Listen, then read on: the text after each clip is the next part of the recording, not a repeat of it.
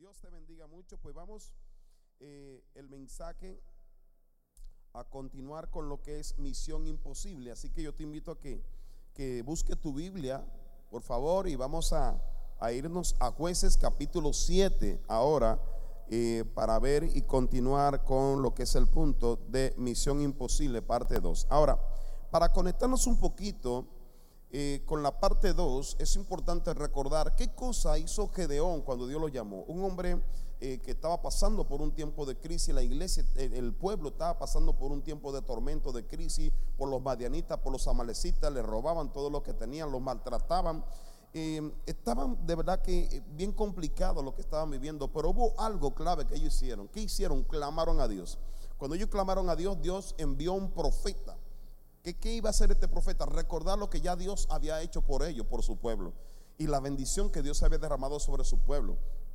Pero el pueblo había dejado de escuchar la voz de Dios. Es decir, le había dado la espalda a Dios. Y por eso era la consecuencia de lo que estaban viviendo. Y créame, que sin duda también creo que mucho de lo que está ocurriendo el día de hoy en nuestras propias vidas es el resultado de cómo hemos vivido nuestra relación con Dios. Hay personas que que aunque están viviendo el tiempo, eh, este tiempo de crisis de la pandemia, están bien, están bendecidos, están protegidos en base a lo que ellos han hecho con Dios, lo que han reconocido de Dios. Entonces, es importante que nosotros tengamos arrepentimiento genuino para con Dios y para que Dios se manifieste y que el Señor pueda eliminar por completo esta pandemia o la temporada que podamos estar viviendo difícil. Sí, entonces, Gedeón, ¿qué tuvo que hacer? Número uno, escuchar a Dios. Número uno, dejarse ministrar por. Número dos, dejarse ministrar por Dios. Eh, levantarse y ofrecer ofrenda al Señor. Dale una ofrenda al Señor. No, una ofrenda que honra al Señor. Y, después dice que levantó un altar o derribó el altar de Baal y de Acera, lo derribó por completo. Tú y yo necesitamos derribar los, los altares que tenemos y muchas veces tiene que ver con nuestros antepasados, con nuestras familias, nuestros padres, que nos han enseñado a idolatrar, no adorar a Dios. Entonces, idolatría es cuando tú adoras cualquier cosa que está fuera de Dios. Entonces yo creo que nosotros es el tiempo de comenzar a renunciar y cancelar estos dioses y poner a Dios en el lugar que a Él le corresponde en nuestras vidas.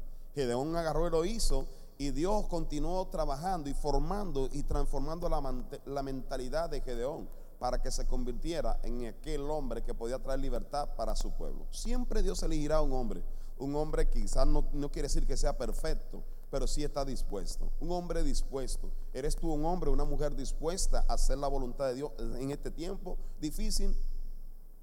Los que están dispuestos, Dios lo usará y se manifestará en ellos. Gedeón agarró y lo hizo y entonces Dios continuó manifestándose en su vida. Ahora, eh, en la siguiente parte, en el capítulo, a una de las cosas que tuvo, Dios enviará su Espíritu Santo a aquellos que ponen en práctica su palabra, a aquellos que están dispuestos a obedecer al Señor. Su Espíritu Santo y el Espíritu Santo cuando tenga un hombre, entonces hay una gran diferencia. El hombre ordinario se convierte en un hombre extraordinario por causa del poder del Espíritu Santo operando en favor de cada vida. Amén. Ahora, en el capítulo 7, quiero que usted lea juntamente conmigo, vamos a descubrir otras cosas eh, que pasó Gedeón y la generación de este tiempo. Dice así, dice, levantándose pues de mañana Jerobaal, el cual es Gedeón, que se le cambió el nombre, contienda Baal, dice, y todo el pueblo que estaba en él, con él, con él, acamparon junto a la fuente de Jaró, y tenía el campamento de los madianitas al norte, más allá del collado del norte, eh, en el valle. Y Jehová dijo a Gedeón, el pueblo que está contigo es mucho para que yo entregue a los madianitas en su mano. No sea que se salve o se alabe Israel contra mí diciendo, mi mano me ha salvado. Ahora, pues, haz pregonar en oído del pueblo diciendo, quien tema y se estremezca, madrugue y devuélvase desde el monte de Galá. Y se devolvieron de los del pueblo veintidós mil y quedaron diez mil. Y Jehová dijo a Gedeón, aún es mucho el pueblo, llévalo a las aguas y allí te los probaré. Y, y del que yo te diga, vaya este contigo, irá contigo, mas de cualquiera que yo te diga, este no vaya contigo, el tal no irá. Entonces llevó el pueblo a las aguas y Jehová dijo a Gedeón, cualquiera que lamiere las aguas con su lengua como lame el perro, aquel podrás, pondrás aparte a sí mismo a cualquiera que se doblare sobre sus rodillas para beber. Y fue el número de los que lamieron llevando el agua con la mano a su boca, 300 hombres. Y todo el resto del pueblo se dobló sobre sus rodillas para beber las aguas. Entonces Gedeón dijo, Jehová dijo a Gedeón, con estos 300 hombres que lamieron el agua, os salvaré y entregaré a los madianitas en tus manos. Y llevarás y váyase todos los demás gente, cada uno a su lugar. Y habiendo tomado provisión para el pueblo y sus trompetas, envió a todos los israelitas, cada uno a su tienda, y retuvo a aquellos 300 hombres, y tenía el campamento de Madián bajo el valle. Y aquí me paro un momentito, vemos varias cosas entonces. El Señor habla con Gedeón y le dice, mira, la gente que tiene es demasiada personas. Dice que tenía aproximadamente 32 mil hombres. Estaban, se habían unido con Gedeón, porque se levantó alguien que se atrevió, un hombre forzado y un hombre valiente, estaba dispuesto a entregar su propia vida para traer libertad para su pueblo. Este hombre cuando se levanta como líder y por supuesto con la manifestación y respaldo de parte de Dios, los demás vienen buscando de todas partes, pero aquí hay tres tipos de hombres o de personas que se acercaron a Gedeón. Y fue lo que el Señor hizo aquí. Sí, y yo te quiero dar de estos tres tipos. Lo, primero que quiero que veas esto.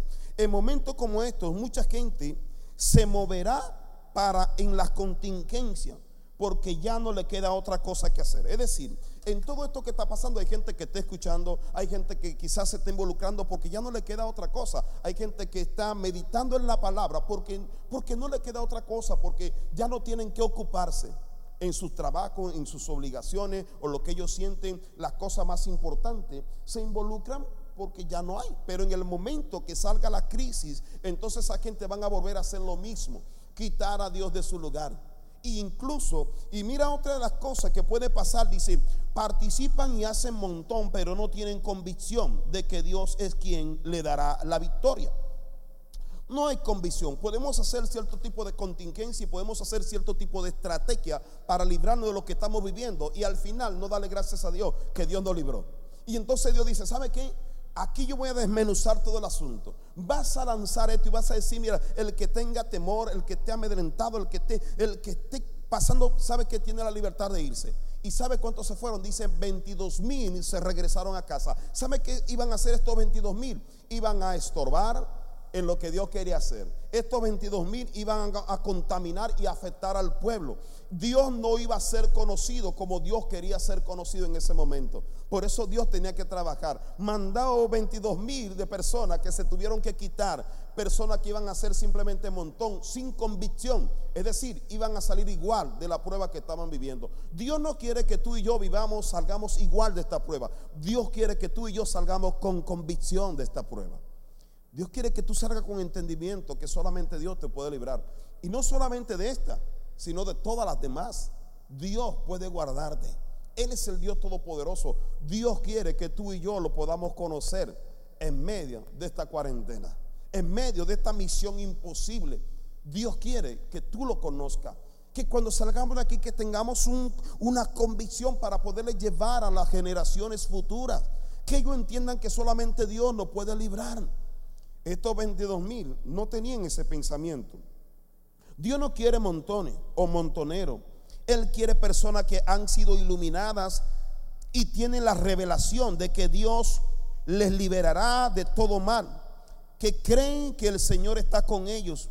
Que no confían en sus fuerzas, ni en su, ni en dinero, ni sus propiedades, sino que confían en Él, el Todopoderoso. Eso es lo que quiere Dios. Entonces yo quiero que vea tres habían tres tipos de personas entonces. Número uno, los montoneros. Yo tengo una pregunta. ¿Eres tú de los montoneros? Montoneros sin convicción, con mucho temor, no estaban dispuestos a morir por, por la causa. Si tú no estás dispuesto a morir por una causa, entendiendo realmente por qué vas a morir, por qué vas a hacer ciertas cosas, entonces Dios necesita dejarte un poquito más en el horno. Dios necesita que tú medites un poco ahí. Número dos, lo que no estaba atento a la batalla. Cuando quedaron los siete mil, diez mil, dice lo que, lo que no estaban atentos a la batalla, los distraídos. Hay muchos que están ahí y, están pendientes y están dispuestos ahí, pero realmente no entienden la magnitud de la guerra y la batalla que estamos luchando. La lucha que tú y yo peleamos no es contra sangre ni carne, es espiritual, es contra principados, potestades y huestes de maldad. Entonces yo necesito no, pensar simplemente, bueno, voy a ir a la batalla y voy a pensar en, en mi necesidad solamente materialmente, porque esto dice que la manera como Dios lo probó, se dio cuenta que realmente yo estaban buscando estar un poco cómodo y un poco distraído. No estaban dispuestos a hacerlo todo. Entonces dice que Dios agarró y lo probó y lo rechazó. Ahora, número tres, son los que tenían convicción. Permanecían y entendían que estaban en una guerra. Estos eran los valientes y los esforzados. Esto era los que iban a las aguas, pero estaban pendientes si venía el enemigo. Eran aquellos que iban a tomar, pero estaban pendientes a cualquier cosa. Nosotros muchas veces nos dormimos y acuérdense que hay un refrán que dice que camarón que se duerme se lo lleva a la corriente. Y si no, se lo come otro camarón. Hay gente que va y se mete y está en el escenario, pero, pero posiblemente va a morir por descuido. Va a morir quizá porque no está prestando atención a lo que se está moviendo en su alrededor. Dios quiere hombres y mujeres entendidos en los tiempos. Hombres y mujeres valientes que a pesar de que tengan cierto tipo de temor, saben que van a una batalla, pero también saben que Dios está con ellos. Eso Dios está esperando. ¿De cuál de ellos tú eres? Cuando tenemos entonces personas que no están concentradas en la batalla, se pueden convertir en un estorbo. De repente, por ejemplo, podemos tener personas de todo tipo en la iglesia. Gente que son montoneras, hay una actividad de, un concierto y pueden ver, o, hay una actividad de compartir el pan o algo y todo vienen. Pero cuando hay un tiempo de guerra como este, muchos no vienen, o no participan, o no se involucran. Dios quiere que tú y yo seamos la diferencia. Sin duda creo que Dios salvó la vida de todos, de los montoneros, de aquellos que estaban distraídos, pero también de los que estaban peleando la batalla, la buena batalla, confiando de que Dios estaba delante y detrás de ellos. Tú y yo estamos llamados para que entendamos que Dios está contigo, está delante de ti y detrás de ti. Y que si Él te mandó, Él te respaldará. Si Él no tiene en este tiempo, Él se moverá y se manifestará en favor de cada uno de nosotros. En el versículo 9, quiero que vayamos en adelante para que veamos otros puntos. En el 9 dice, aconteció que aquella noche Jehová le dijo, levántate y desciende al campamento porque yo lo he entregado en tus manos. Oiga bien, la palabra está contundente. Dice, levántate y ve al campamento porque yo lo he entregado en tus manos. Y dice, y si tienes temor de descender, vaca tú con fura tu criado al campamento. Y oirás lo que hablan. Y entonces tus manos se fortalecerán y descenderán al campamento. Y él descendió con fura su criado hasta los puestos avanzados de la gente armada que estaba en el campamento. Y los madianitas, los amalecitas y los hijos del oriente estaban tendidos en, la, en el valle como langostas en multitud y sus camellos eran innumerables como la arena que está a la ribera del mar, en multitud. Y cuando llegó Gedeón, he aquí que un hombre estaba contando a su compañero un sueño diciendo, he aquí, yo soñé un sueño y veía un pan de cebada que rodaba hasta el campamento de Madián. Y llegó a la tienda y la golpeó de tal manera que cayó y la trastornó de arriba abajo y la tierra cayó y la tienda cayó, perdón. Y su compañero respondió y dijo, esto no es otra cosa, sino la espada de quién? De Gedeón, hijo de Joás, varón de Israel. Dios ha entregado en sus manos a los madianitas con todo el campamento. Cuando Gedeón oyó entonces el relato del sueño y su interpretación, adoró y vuelto al campamento de Israel, dijo, levantaos porque Jehová ha entregado el campamento de Madián en vuestras manos. Y, de verdad a mí me, me, llena de tanto gozo escuchar todo lo que pasa aquí. Imagínense, Dios le dice, mira, a Gedeón, mira, si tú todavía tienes temor, quiero que vayas al campamento del enemigo y vas a ir y vas a escuchar lo que ellos hablan. Y, cuando Gedeón escucha el sueño que esta gente están teniendo, porque Dios le está manifestando, y, comienza a escuchar, y no solamente eso, sino la interpretación. Y en la interpretación que se da, eh, eh, eh, Gedeón agarra y escucha su nombre. Esto es importante, dice, cuando hay un hombre o una mujer que obedece al llamado y los estatutos de Dios, que está dispuesto para con Dios, será reconocido en el cielo y en el mundo espiritual, pero también en la tierra. Era reconocido el nombre de Gedeón. Era reconocido. Sus enemigos reconocerán tu nombre cuando tú obedeces. Cuando tú te quebrantas, cuando tú estás atento a la voz de Dios, el enemigo tendrá temor de ti y de mí. Por eso es importante que usted y yo estemos atentos a la voz de Dios, que usted y yo estemos atentos para obedecer al Señor. Cuando Gedeón escucha mencionar su nombre y que ellos le temen al mencionar su nombre, dice, espérate, espérate. No soy yo el que tengo que tener temor. El enemigo es el que tiene que tener temor, porque si Dios está conmigo, ¿quién contra mí? Dice la palabra del Señor. Entonces, hermanos y hermanas, esta es la clave para ti y para mí. En este tiempo, si tú y yo estamos con Dios, Dios estará contigo y conmigo. Y ninguna plaga podrá tocar nuestra morada. Ninguna cosa podrá destruirnos. Lo contrario, es la oportunidad que Dios se glorifique. El diablo conocerá tu nombre. Oiga bien, el mundo espiritual conocerá tu nombre. Los principados y las potestades conocerán tu nombre. Que tú no te quebrantarás, que tú eres una mujer o un hombre esforzado y valiente. Es decir, que te atreve a dar el extra, que te atreve a enfrentarte con lo que nadie más se enfrenta. Muchos van a decir que se está loca o que se está loco, pero oiga bien, siga creyendo en el Señor, siga confiando en Dios, sea prudente, pero no deje de confiar en el Señor. Lo que Dios te ha mandado hacer, hazlo. Obedece su palabra, obedece si el Señor te ha mandado que te involucre, atrévete a hacerlo. Quizá mucha gente, tú piensas que nadie te conoce. Pero es más importante que en el mundo espiritual tú seas conocido, porque el mundo espiritual hablará. Por ejemplo, los principados y las potestades le hablarán a lo que está en el mundo natural. Espérate, ten cuenta con Rosa, con Pepita, con José o con Heriberto. Ten cuenta, ¿por qué? Porque aquí está subiendo su adoración, aquí está subiendo su alabanza, aquí, aquí hay algo en favor de Él, hay un respaldo de parte de Dios. Cuando el enemigo sabe que tú eres respaldado, respaldada por Dios, él tendrá que detenerse. Él no podrá hacer lo que él quiera.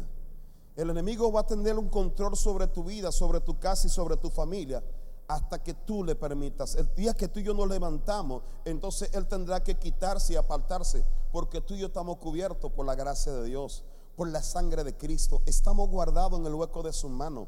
Él te protegerá. El ambiente espiritual es cambiado cuando tú y yo obedecemos al Señor y cuando estamos dispuestos, estamos dispuestos a hacer su voluntad, a responder al llamado que Dios nos está haciendo. Si tú y yo respondemos, si Gedeón fue respaldado por Dios hace miles de años atrás, entonces usted y yo podemos ser respaldados el día de hoy. Podemos ser respaldados. Tu nombre será reconocido. Amén. Ahora, número dos, otra cosa que vi, un líder tiene que ser el ejemplo de sus seguidores. Una de las cosas que hizo Gedeón fue que le dijo, ¿sabe qué? Cuando quedaron 300, le dijo, ustedes van a hacer lo que yo haga. Lo que ustedes me vean a mí hacer, eso ustedes repetirán. Entonces, ¿qué quiere decir? Que va a tener la, la iniciativa. De repente la gente que está contigo alrededor siempre va a tener cierto temor la gente que está, ellos no saben que, que, tú estás hablando con Dios y tú estás como un cabeza de tu casa o de un ministerio. Ellos no saben cuáles son las palabras que Dios te está hablando, pero tú eres el indicado para compartir la palabra que Dios te está hablando. Tú eres el indicado para llevar a tu casa y a tu familia al lugar que Dios te dijo que lo va a llevar. Este Gedeón dijo, ¿sabe qué? Ustedes hagan lo que me ven a mí hacer tomen las trompetas, tomen los cántaros y van a ir. Y Gedeón comenzó y comenzó, llegó el momento que llegaron al extremo y comenzaron a, tocar las, las teas y a romper todo y a hacer el ruido y a gritar y a tocar la trompeta. Y cuando el enemigo escuchó el clamor, el grito de todos ellos que se unieron, entonces ellos comenzaron a correr, comenzaron a huir comenzaron a huir. Hay alguien que va a huir de alrededor tuyo. Hay alguien que tendrá que dejar tu tierra. Hay alguien que tendrá que dejar la bendición de Dios para tu vida. Hay alguien que tendrá que dejarlo. ¿Sabe cuándo? Cuando tú y yo gritemos, cuando levantemos nuestra voz con convicción, cuando tú sepas que Dios está contigo. Gedeón cuando escuchó su voz o su nombre, dice que se llenó de ánimo. Gedeón se llenó de ánimo, se llenó de fuerza. ¿Sabe qué quiere Dios? Que tú te llenes de ánimo, que te llene de fuerza, que ninguna enfermedad diabólica pueda tocar tu vida, que ninguna trama del enemigo pueda prosperar en contra tuya, porque Dios está contigo. Tu convicción, cuando te levantas a orar con convicción, el diablo dice, mira, mejor me voy de esa casa me voy de este entorno, cuando tú te levantes en tu casa, cuando comiences a adorar a Dios, cuando comiences a tocar los instrumentos que tienes en tu mano, entonces Él dirá, aquí no es un buen lugar para que yo esté, no me siento seguro y tendrá que huir del lugar donde tú estás. Iglesia, tú y yo somos los llamados para que el enemigo huya de esta ciudad. Tú y yo somos los llamados para que huya de nuestro estado y de nuestra península. Tú y yo somos los llamados para que huya de nuestro vecindario, para que huya de nuestra casa. Pero vamos a tener que entrar en un acuerdo con Dios. Vamos a tener que ajustarnos a los pensamientos de Dios. En Isaías dice que nuestros pensamientos no son los pensamientos de Dios y que nuestros caminos no son los caminos de Dios y por esa razón muchas veces no funcionan cosas. Cuando yo me arrepiento, la palabra arrepentido está hablando de regresarte, de tomar otro camino, un nuevo camino, el camino que el Señor tiene trazado para ti. La palabra arrepentimiento está hablando de un cambio de mentalidad. Por eso habla la palabra arrepentidos y convertidos. En Romanos capítulo 12 dice, no nos conformemos a este siglo, sino renovado, transformado. Tengo que renovar mi mente para que yo pueda canalizar mi mente con la mente de Dios para que pueda caminar en un acuerdo con Dios. Oiga bien, si usted y yo no nos arrepentimos, no podemos caminar en un acuerdo con Dios. Tiene que haber un arrepentimiento. Es decir, en tus caminos donde tú estás vas a tener que detenerte. Y Dios está aprovechando este momento para que sea genuino tu arrepentimiento, que te detengas y que entonces tú le des la espalda al camino que has estado viviendo toda tu vida. Es posible. Quizá tienes meses o años que tú has caminado por un camino equivocado y Dios te está diciendo, detente, ven, camina conmigo. Mis caminos son los que te llevan a la salvación, mi camino. Y entonces el Señor te invita a que camine. Eso te está diciendo, arrepiéntete. Mentalidad, cambia tu mentalidad, tu pensamiento, cámbialo, los pensamientos de Dios. Que su palabra se ha colocado en tu mente y que tú puedas reproducir su palabra. Cuando tú y yo reproducimos la palabra de Dios, entonces yo comienzo a tener la mentalidad de Cristo. Y cuando tú y yo tenemos la mente de Cristo, nada nos podrá detener. Porque caminaremos juntamente con Él, de acuerdo con Él. Y haremos lo que Él nos mande hacer. Y cuando hacemos lo que Él nos mande hacer, todo prosperará. Porque estaremos haciendo su voluntad, no nuestra voluntad. No te detengas. Y yo creo que no es pecado que tenga temor. Pero sí es pecado que no busque el Señor si es pecado que yo no, no preste atención a lo que el Señor me está diciendo. Si Dios está hablando en este tiempo, oiga bien, la misión imposible que estamos viviendo, solamente guiado de la mano de Dios y renovando la mentalidad a la mentalidad de Cristo, podremos salir en victoria. Así que yo te invito que en esta misión imposible que tú y yo regresemos a conectarnos juntamente con Cristo, conectarnos juntamente con Dios. Quizás nos extraviamos en alguna etapa del camino, pero el Señor tiene misericordia para contigo y para conmigo. Si tú te detienes, Él tendrá misericordia. Y sabe que vamos a vivir una nueva etapa en nuestra vida. En la historia bíblica, en cada historia podemos encontrar hombres de Dios que empezaron, empezaron caminando con Dios. Empezaron, pero en alguna etapa hubo algún entronque donde ellos tomaron alguna decisión y sufrieron la consecuencia. Pero pero muchos de ellos se arrepintieron. Y cuando se arrepintieron volvieron a ver la gloria de Dios sobre su vida. Yo creo que Dios lo puede hacer contigo. Quizás si tú has estado lejos del Señor por una cosa o por otra, porque has estado mirando lo que hacen las cosas, la gente y no lo que hace Dios, yo te invito a que te arrepientas. Yo te invito a que empieces a escuchar la voz de Dios, no la voz de los demás. Te invito a que escuche al Señor hablando a tu corazón porque Él hará que tú te encuentres con el único camino, la verdad y la vida, que es Jesús. Él quiere salvarte, Él quiere cambiarte. Así que yo te invito donde está, ponte sobre tus pies. Yo, yo quiero orar por ti. Como, como ministro y como pastor de esta casa, yo, yo quiero orar por tu vida y yo eh, le pido al Espíritu Santo que toque tu corazón, le pido al Espíritu Santo que sane tu vida por completo y que, que traiga convicción y que tú no salgas de esta etapa eh, siendo parte del montón, de lo, de lo que hacen los que son montoneros. No, no, no, no, no. Ni los que van a una batalla sin saber, sin entender. ¿Qué es lo que puede ocurrir en una batalla?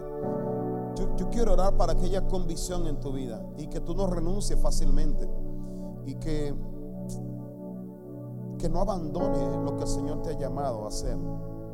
Que tú respondas rápido al llamado del Señor, que tú, que tú respondas rápido al mandato de Dios. Así que yo, yo quiero orar por ti. Padre, te damos gracias. Te damos gracias, Señor, por esta noche. Gracias por este tiempo que tú nos permites, Señor, conectarte con tu iglesia.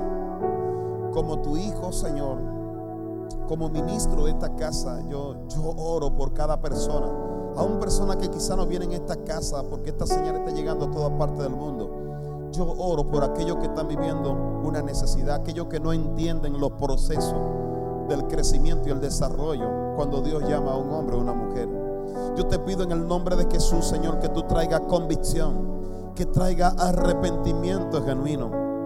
Que al pasar esta contingencia, pasar este periodo de cuarentena o este tiempo de una misión imposible, que nosotros aprendamos, que aprendamos, que sabemos que se levanta siempre un remanente, un remanente que confía, un remanente que cree, que nosotros no simplemente tomemos la victoria que otros hicieron, sino que nosotros seamos parte de la victoria, porque creímos en ti, porque confiamos en ti. Padre, yo los bendigo en el nombre de Jesús. Te pido, Espíritu Santo, que, que tú traigas convicción y que a través de esta convicción, Señor, tú hagas hombres y mujeres en este tiempo, hombres y mujeres esforzados, que den más allá, que den el extra, hombres y mujeres que sean valientes, Señor, que, no se rajen a mitad del camino, que estén dispuestos a ir más allá, que estén dispuestos a entregar su propia vida, Señor, por obediencia a ti y por una causa, por la salvación de las almas. Yo oro por ello, yo los bendigo.